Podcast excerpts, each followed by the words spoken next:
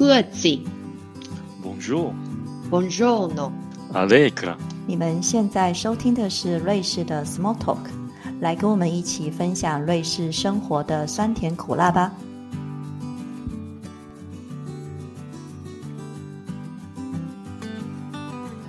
好，大家好，我是舒婷。在节目里面，我们有分享过在瑞士当教授、当博士后研究员，还有念博士的经验。但是有时候这么高的称谓还有学位，对很多人都好像觉得不干我的事啊，高不可攀。所以为了让我们的节目稍微接地气一点哦，我们这一次请到两位在瑞士取得瑞士呃硕士学位的来宾，来跟我们分享他们在瑞士留学的动机以及经过。让我们欢迎今天的来宾应璇跟雅琪。大家好，我是应璇。嗯，我在来我来这边念硕士，念建筑的硕士。然后我现在呢又回来瑞士，因为我要来这边找工作。大家好，我是雅琪，我现在在瑞士念机械的硕士。好，欢迎这两位来宾哦。其实我们那时候决定做硕士的主题的时候，我就跟其他两位主持人说：“哎，阿伟在这边念硕士啊，啊，为什么不干脆我分享就好了？”他说：“他们就说你都毕业几年了，那个那个考科举的经验要跟人家分享，是要讲古还是怎样？” 所以我们今天就找到两位经验比较近的。然后我们在访问当中也会比较说，好，现在跟我当初呃毕业将近十年，到底有什么变化？那首先我想请问一下你们两位，就在之前在台湾是念什么样的专业？哦，我我是应选，呃，我在台湾的时候我是念建筑系，但是因为在我们大学的时候就有一个教授，他就开始。呃，让我们接触比较多用电脑来做设计，就是我们所谓的参数化设计以及数位制造。所以在那之前，反正建筑系大家都知道说是用手在画图，但是我就很喜欢用电脑，我就想说哦，其实用电脑做设计也不错。所以在大学的时候就已经有接触相关的课程，然后还有一些机器人数位制造的方面的课程，所以就想说有兴趣就找。看有没有相关的硕士可以继续深入研究。那雅琪呢？嗯，我之前在台湾的时候是念工程与系统科学系，就是我呢是前身是核工系，所以我们系上就是会修就是材料、电子、机械、物理各方面的课。然后我个人就是对机械比较有兴趣，所以念硕士就决定要选机械系，然后继续往这个方向发展这样子。那当初你们在台湾毕业之后，为什么决定要出国留学？我们在学校里面有课程叫做参数化设计以及数位制造，其实它就是用电脑辅助的方式以及机械制造的方式来帮助我们去设计建筑上面不同的元件，然后算是比较接近一比一的后台。那时候就想找专门有在提供相关的课程，就比如说这更深入的机械手臂制造，但是大部分都会在于设计底下或者是建筑系底下，所以就在网络上找一些有没有相关的学校提供相关的课程。那所以后来就是因为在台湾的选择比较少，所以后来你还是觉得想要出国去念吗？嗯，那时候在台湾其实有成大跟交大，在我毕业的时候，但是就会想说。这种新的技术还是国外可能会比较你接触的比较新，也比较新颖，然后也想要看看不同不同国家的人他们对于设计上面的想法，因为我觉得设计是一个很需要别人的想法，然后来讨论跟沟通的的一个专业，所以就会想出国念书。那雅琪呢？嗯，我的比较没有想那么多，我就只是单纯想出国，因为像从就是从一直以来高中啊、大学就有人身边就有人出国念书，然后我就想说，好吧，那不然到研究所我也试试看好了，因为那时候就比较有经验，然后也比较知道自己在做什么。我那时候以为研究所是会这样啦，但实际上念了以后好像也不见得。但是那时候我上大学的时候就给自己一个目标，就是毕业后要出国念书。对，就是你从开始念大学的时候就已经在为之后出国准备，就是。对，就是就有考虑这件事情，然后是去当完交换学生以后就觉得哦，好像 OK 哦，就是出国生活这件事情。然后从那从就是交交换学生回来以后，才正式开始准备就是申请这样子。那你当初是在哪里交换的？我那时候是在瑞典的隆德大学交换，他在瑞典的南部，靠近哥本哈根、猫莫。那我自己，因为我那时候也是跟雅琪很像，我很早就就说我毕业之后就想出国念书。那但是我又不想念博士，所以就硕士就得赶快出去。然后再加上我那时候想要念医学工程。医学就是电机，然后在医学方面的应用。那这方面的话，其实，在台湾真的非常非常的少。嗯嗯。所以后来才决定，呃，要出国念书。那你们当初是怎么选国家跟学校？因为我们都知道说，一般人在台湾讲到说要出国念书，主要都还是去美国嘛。那那当初为什么会找到欧洲，甚至找到瑞士来？然后又怎么找到你们现在在念的学校？就是 ETH 嘛，你们两位都是 ETH 的嘛？嗯嗯，对啊。其实那时候我大概从大二吧，就跟我妈说要出国，然后我就说可能美国吧。结果过了一年，我就说可能到大三，就我还去了美国，大概旅游了大概一个月。然后之后回来之后，我就跟我妈说，过了一年大四的时候，我就说，哎，我可能要去德国。然后我妈就说，哈，你怎么又换去德国了呢？然后反正就不管。结果最后呢，毕业之后我就申请学校，我想说哦，就申请呃德国跟瑞士的学校，然后会申选择瑞士，其实是我的教授其实就是 ETH PhD 毕业。哎，你说在台湾的教授吗？对，我们那时候对在台湾教授，因为其实那时候也很少很少有人来欧洲念 PhD，对我们老师已经快要退休，教授已经快要退休。对然后，所以那时候就有考虑说，好，要不然就是选择德国以及瑞士。但是因为刚好这个课程就是一年的，所以其实我也没有把它放在我的第一个目标，我就以申请德国为主，因为它毕竟是两年的课程。然后可能就像雅琪说，它会有比较比较多是你选修，你可以选什么课程之类的。然后最后就申请，但是就是 ETH 就上了，所以就来 ETH。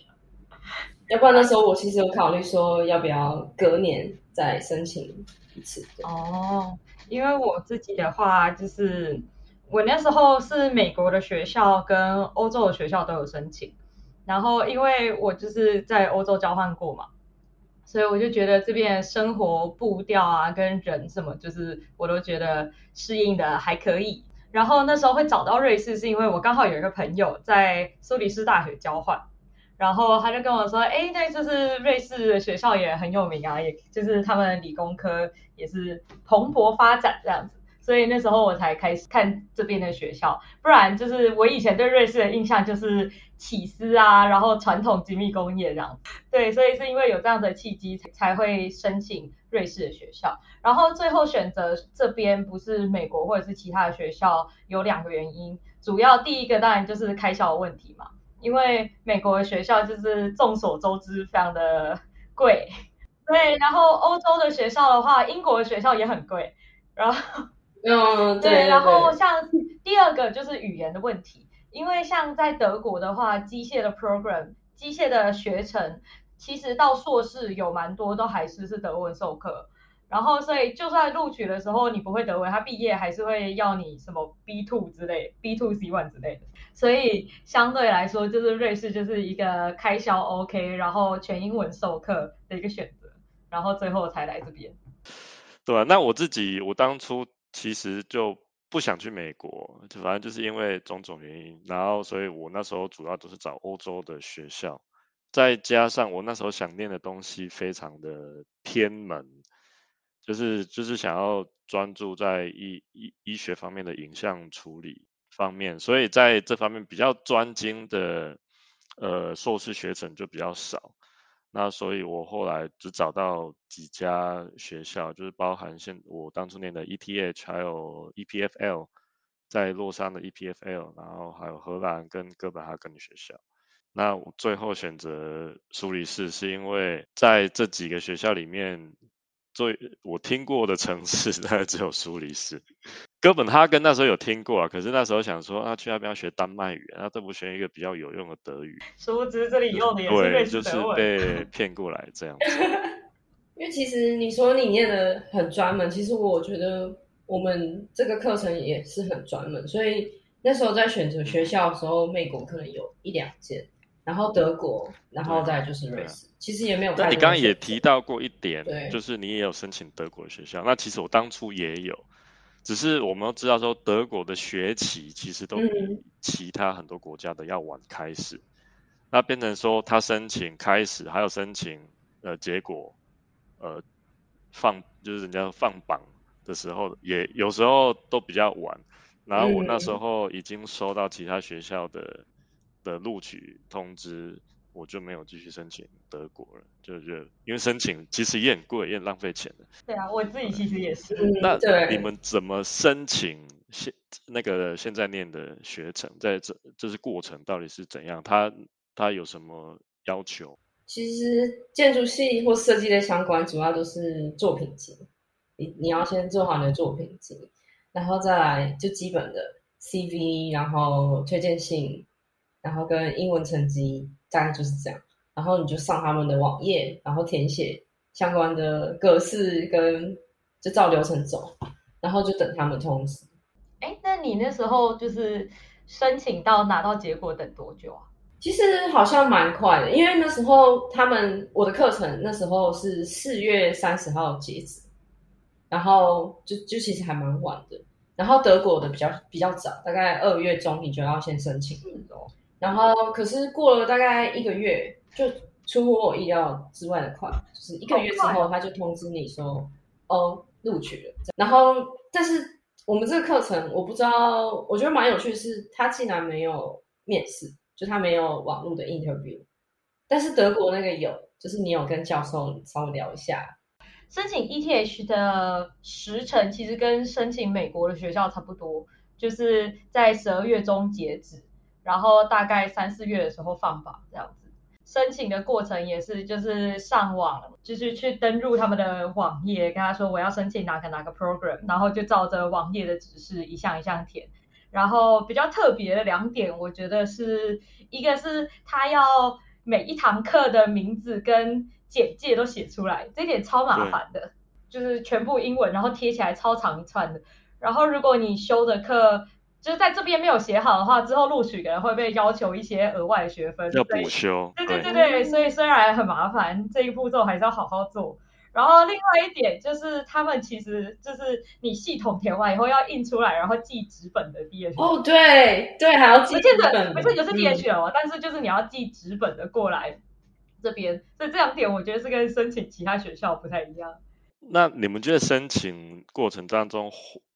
最困难的地方是什么？因为我我有种感觉，好像大部分人觉得最困难就是语言，就是考那个语言考试。你们觉得呢？我觉得建筑系当然是以设计为主啦，对，所以其实就是要相关的，你有做过相关类似的设计的作品集，所以作品集可能第一。在我觉得语言其实也是蛮重要，还是要准备一下语言，然后跟人家沟通之类。我问一下，你们那时候申请需要考 GRE 吗？我那时候有考，但是因为我考的很烂，所以最后美国学校就是申请没有上很多这样子。我那时候是直接考雅思。但是瑞士的学校不看。要要，ETH 会看。他说就是，哎，我我不晓得你那时候申请的时候怎么样，但我听说的就是跟我差不多时候来的硕士生，然后。理工科系就是什么 software engineering、mechanical、robotics 之类的，他就会说，你如果不是不是英语系国家，或者是不是瑞士自己的大学毕业的，就要付 GRE 成绩，但是它没有一个就是硬性门槛这样。就是从我那一届开始的。哦，是哦。所以，我那时候也有考，我也有考 GRE，而且他就是就是我刚刚讲，就是因为从我那一届开始，然后我是很后来才知道说要考 GRE，然后就赶快赶快去报名。我不晓得应选你们的要吗？我们没有特别说你要考 GRE，但是我们就我就是去考雅思。对，但是雅思是雅思是另外的，就是语言证明的话是托福或雅思。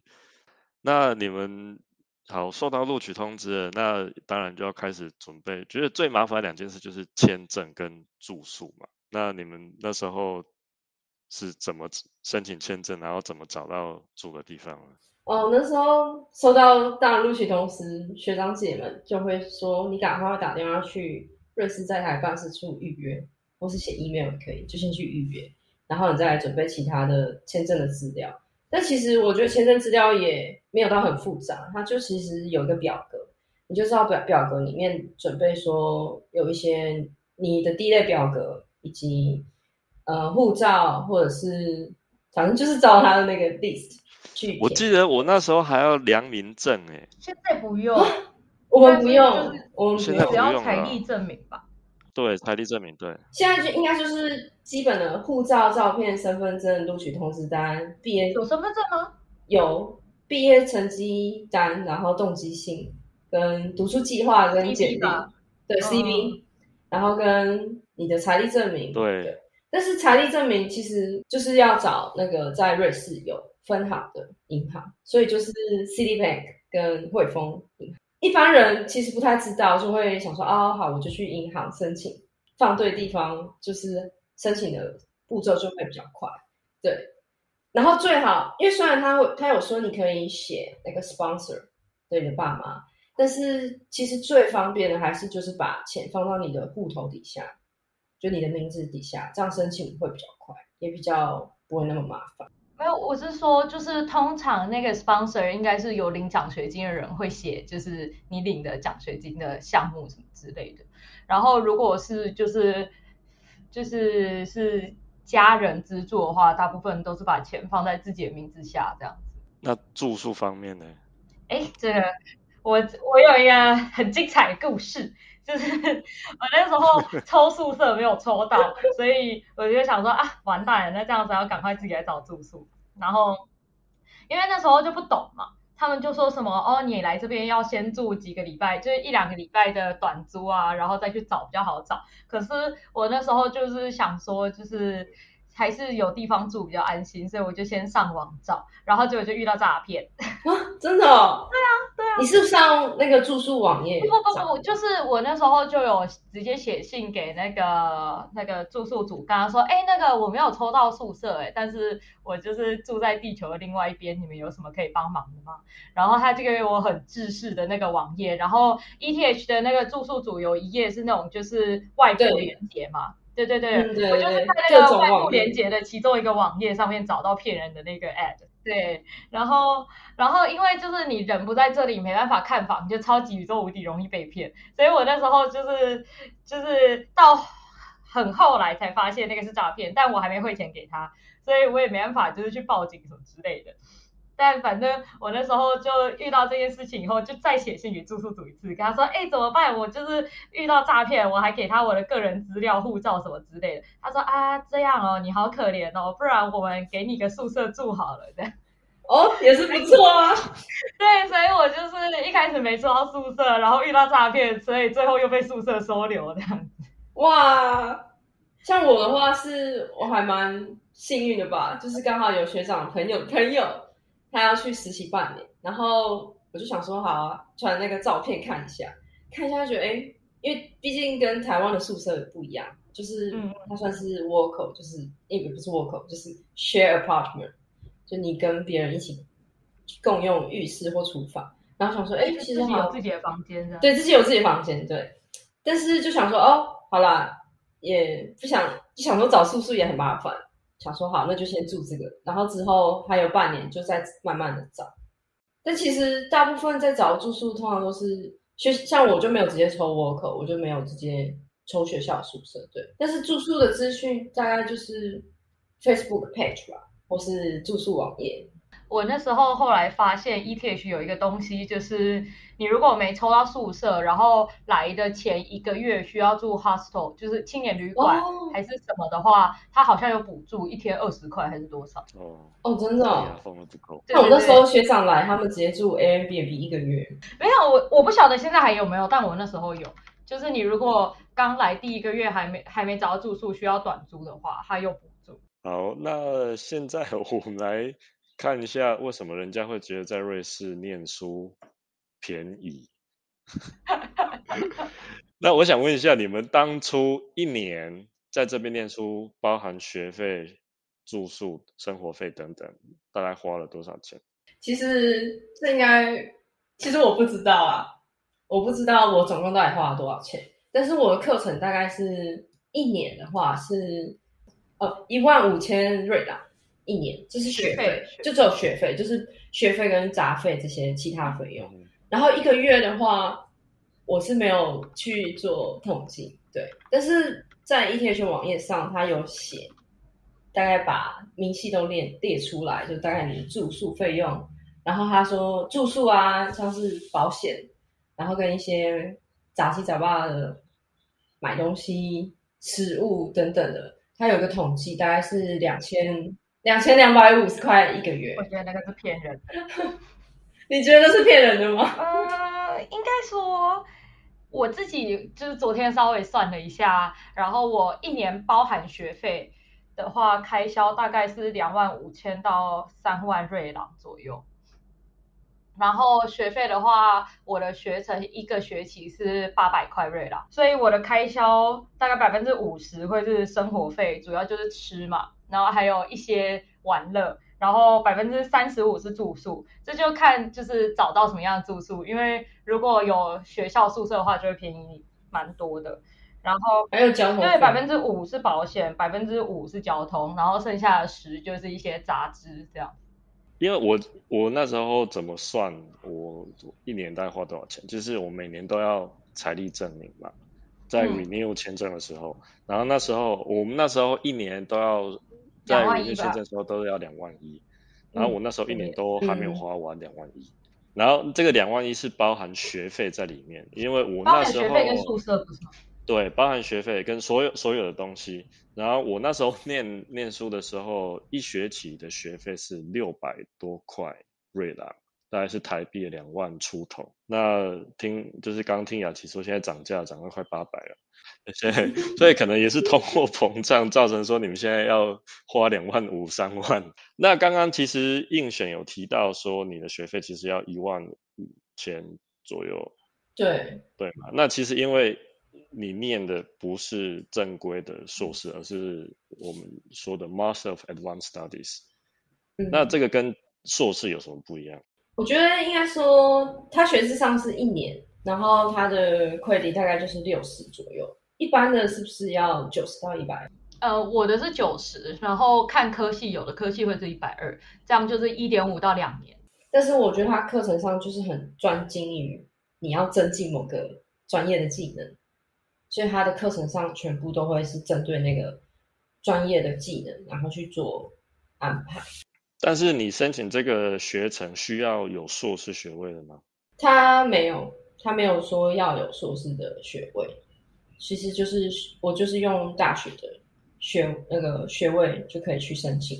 因为其实像英国不是也有很多这种一年的学制？对，因为像像你的你的学位最后有写论文吗？有啊，我还要花三个月写论文。一年还要写论文。对啊，其实很紧凑，就是整个课程都还蛮紧的。那雅琪，你的学程的组成是怎样？我们我们学程是一个比较综合型的硕士，百分之五十的时间在修课，百分之十到二十是实习，剩下的时间就是写论文。时间分配上也是最一开始来瑞士入学就是先修课，然后边修课边找实习，通常会做三到六个月甚至一年的实习之后再去做论文这样子。然后毕业的时程就还蛮取决于你的实习做多久的。因为如果想要在瑞士当地实习的话，他们通常都偏好六个月以上的实习，这样比较有办法真的做到事情。但是如果你是因为他的这个实习虽然是强制的，但是你也可以在其他地方，像是回台湾啊，或者是去美国任何其他地方实习都可以。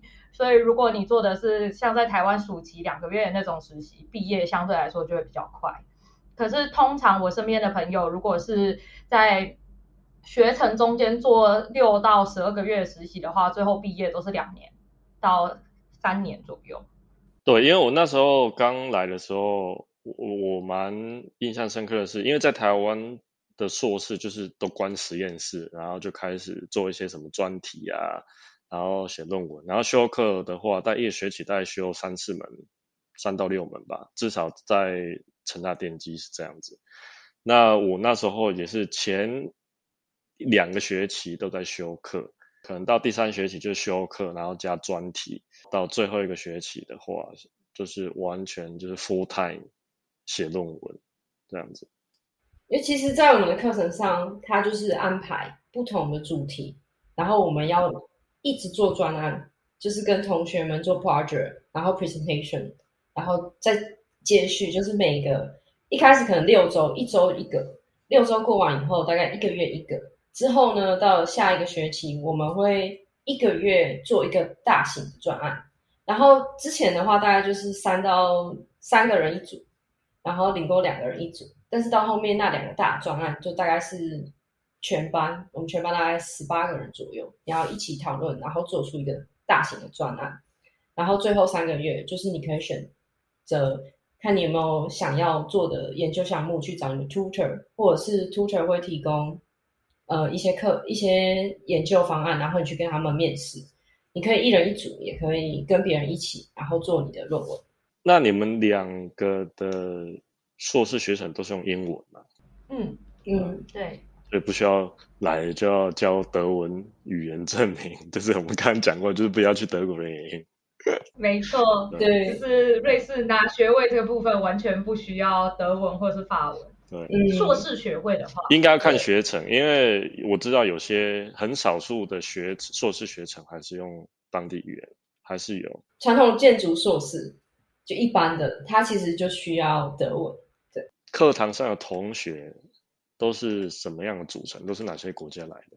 我觉得这也很看科系。对啊，那所以只是想问你们的。对对对，我自己的科系的话，大概有一半左右都是瑞士人 ETH 的大学部直升上来的硕士生，然后另外的一半就是各国留学生这样子。大部分都是欧洲人吗？还是其他？对，大部分就是留学生的话，大部分还是都是欧洲人，然后可能百分之十二十的亚洲人。跟那个美国人这样，像像我的话，瑞士人大概就一个，因为我们课程比较不一样，然后大部分的人都是欧洲人或者是美国人，但其实基本上就是各国人一个一种，对。但比较特别是我有一个同学，他来自科威特，我想我可能不会有跟科威特同学做做同学吧，然后有日本人、台湾人、中国人。但是我觉得我们的课程，因为每个人都来自不同的国家，所以每个人讲的英文都带有不同的口音，像印度口音、希腊口音、日本人的口音等等的，还有标准的那种美国的讲的很快，然后很像你在看那个剧里面的讲话速度，所以其实，在沟通上面跟听的上面。尤其是还有希腊人，他们讲话会有一个卷舌音。对，所以我一开始听的时候，我很不好意思说，可不可以，你可不可以打字给我看？因为我真的听不懂，因为真的太难了。但之后习惯了，就会越来越好。对。那雅琪，你有类似的问题？我觉得我自己在交换的时候体验体验过，就是已经体验过这段过程了。然后我自己觉得最困难的其实是那个 Scotland 他们的口音。对，他会就是虽然是讲英文，但是他们有一个自己比较独特的口音，然后因为他们是母语使用者，所以讲话非常的快，然后再加上口音，我觉得就是有一点挑战性。然后来这边以后，我有一个教授是意大利人嘛，然后他上课的时候口音也是很重，我也大概花了大概三四个礼拜，从他上课讲的内容跟他的那个投影片对照以后，才开始慢慢的了解他讲话的口音。那在课业方面呢？因为其实课程的那种密集度，还有老师的要求，跟台湾可能不太一样？那你们在这方面适应上有没有什么困难？嗯，我觉得就是要找到自己的步调，因为像我的九十个 credit，然后他表定一年半毕业嘛，所以学校就是打算一个学期让你修三十个 ETCS，一堂大概都是四到八个 credits。然后会根据就是他需要的时间去分配，所以就等于你如果要修满三十个学分的话，你一个学期要修到七堂或者是八堂课之类的。如果都修四个学分的，这样的 loading 其实对任何人来说都算蛮大的。所以我自己是没有照他计划的一个学期三十个 credit，然后三个学期修完这样子。我自己就是一开始来的时候也是就是报了就是将近十堂课啊，然后想说。我到时候再选，但是我最后一个学期大概就修五门五门课加通识之类的，就是这样子，大概是二十到二十五个 credit，没有修满三十。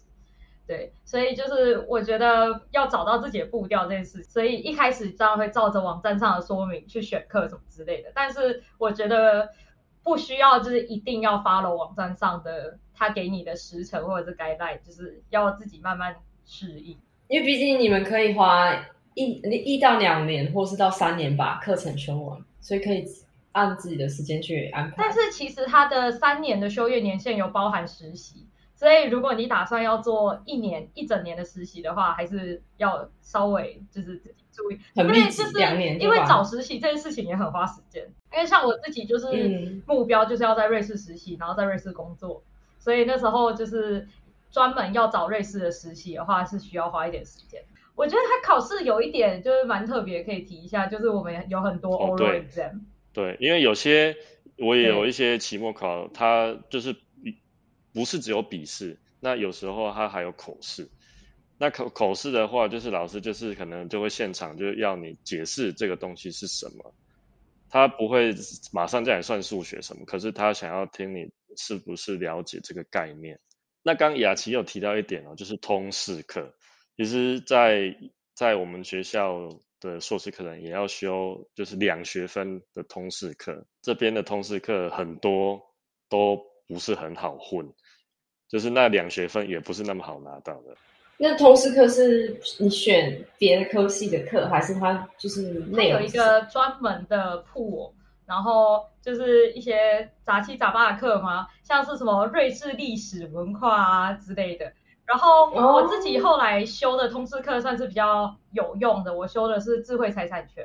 那应选你你在学业上面，因为建筑系其实对我来对我比较陌生。那你觉得有没有哪些地方跟台湾比较不一样的？其实我觉得，因为在台湾的时候，我已经有一些相关的经验，就是对于这些课程。所以来这边之后，我觉得课程对我来说有点太简单，就跟我想要求的不太一样。就是使用机械手臂去做设计，因为这这些在之前我就已经有经过这种训练，所以都知道大概知道怎么做。但是其实跟台湾的建筑系有点不同的是，我们在学校在台湾的时候，你通常都是做自己个人的设计。你不会，我们学校啊比较少跟同学会有合作，但是这边的话，我觉得蛮有趣的是，你会跟其他同学合作，所以你就会有沟通，你会两到三个人组，所以你会花很多时间在跟同学沟通，或是讨论说，哎，你要怎么做，或是你做什么部分，我做什么部分。然后当然的话，建筑系的话，其实我们最主要的就是 presentation，你不管怎样就是要说。这方面的话，可能就要花很多时间，因为毕竟是讲出你的想法，然后用不是你的母语去沟通。我觉得还有一个特别是，因为我们有很多沟通，所以你很容易就是可以体验一下不同人对于事情他们怎么去争论，以及怎么表达。然后有时候像最后我们常常会，我们会有全班一起做一个专案的时候，就看到的同学非常激烈在沟通。我就觉得他们就是在吵架，但是他们就是就是要讲出来，所以他们就会一直讲，一直讲，一直讲。他不管你的想法吧，或是他们就是想讲。我我可以分享一下，就是课程简易度的部分。那我当初其实有觉得说，真的台湾的数学还是比较好。然后特别是我那时候刚当兵出来，脑袋钝钝的，可是还是觉得数学还是比他们好。但是我觉得我们那时候难的部分是你要怎么去解释这个数学，然后这是这是我觉得当初比较呃有困难的地方，而且这方面我觉得也是蛮难的。就是虽然数学来对我们来讲比较简单，可是在理论那方面，至少在我的学程是比较困难的。那最后是讲到同学分享意见什么，哦，我们也有也有几堂课，那个学生就直接在教。教跟在教室里面跟教授辩论这样子，对吧？所以他所以他们也是不是只有同学之间，跟教授其实也会。对，其实基本上，因为在台湾，虽然你有很多时间会跟你的导师或是什么 presentation，你其实 presentation 过程就是一个辩论的过程，你去讲你的概念，然后他们提出一些质疑。所以其实对于建筑系来说，其实很习惯这种过程，你去 argue 什么或是讨论什么的。但是就是他们的方式又让我更为震惊吧？有可能是因为本来念设计的人对于自己的主观意识比较强烈，所以他们就会激烈的沟通。对，好，那最后一个问题就是课外活动。那首先问你们说，好，很多人都会觉得说，哎，出国留学很爽啊，每天都在 party，这是真的吗？每天都在电脑前面做。做作业吧。Party 的那个 part 部分是就是打电脑的声音，然后踢是踢电脑的。对啊，因为其实至少我在念书的时候也是念的蛮辛苦，课业压力也是很重。然后我也不懂为什么会有这种留学生都在 party 的刻板印象。我自己觉得我在交换的时候就是比较多参与社交活动，然后认识朋友，因为。就是最后学分还是要以在台湾学校修的为主嘛，所以在这边修的学分就会变成说是额外的学分这样。时间分配上就会比较偏重于就是生活上的认识朋友啊，出去旅游之类的。可是因为来这边以后，主要目的就是要拿学位嘛，所以修课还是是就是第一顺位的重要这样子。所以相对来说，生活就比较没有那么多彩多姿。我想大家不管是交换学生还是硕士生，他们都是想要以课业为主吧？大概啊，这个太政治了，我觉得太官腔了。这这可是我觉得是真的啊！你来之前，你当然会想说，哦，我就是要以课业为主嘛，你就是要专精什么，研究什么，对。但是其实我觉得出乎我意料之外，就是大概就是社交，因为第一个是我们同学每天，就是你每天就会看到一样的人，所以你每天都在。跟他们聊天或干嘛交朋友，所以其实我觉得还蛮特别，是我没想到要花那么多时间去。我觉得我觉得这一点就跟我蛮不一样的，因为我的系算是比较传统的大系，所以其实我们一届的硕士生大概就有一百多个人，所以修课的时候不见得会遇到一样的人，因为我可能修一两门流体的课，修一两门控制的课，就不会遇到同一群同学，所以就变成说，我觉得要认识人就比较需要自己主动。去就是可能下课的时候跟旁边的人说，哎，刚刚老师说什么，你有没有听懂啊？或者是你要不要去吃午餐啊？一起去学餐之类的，就会相对来说比较需要自己主动去，对，自己跨出去。对，我的经验其实跟雅琪比较像，虽然我们学程不大，可是我们有很多个 tracks，然后你也可以自己设计你的课表。那其实很很少会跟同一群人一起上课一个学期，而且我们就是独立一个 building，就是在 h o n g e r 那里，所以 PhD 教授就是反正所有人都在同一栋，然后我们中间有一层就是我们说的你可以喝咖啡的那个下午茶吧，所以你只要去那里，就是大部分就是都要跟。不同的人开始都是同一群人，对都是同一群人的不同的 PhD，虽然可能也是有很多人在里面，可能五十几个或一百个，可是你就是跟相关的人、相关念相关背景的人去搜寻。希望透过这些经验分享，可以给想要到欧陆，特别是到瑞士攻读硕士的听众一些帮助。如果我们也有在瑞士念书的听众，也欢迎在留言区分享。如果你喜欢我们的节目，欢迎推荐给你的朋友们，特别是那些想要来瑞士念书的、要推坑的，记得要订阅跟分享哦。那我们今天的节目就到这边，谢谢大家的收听，我们下期见，拜拜。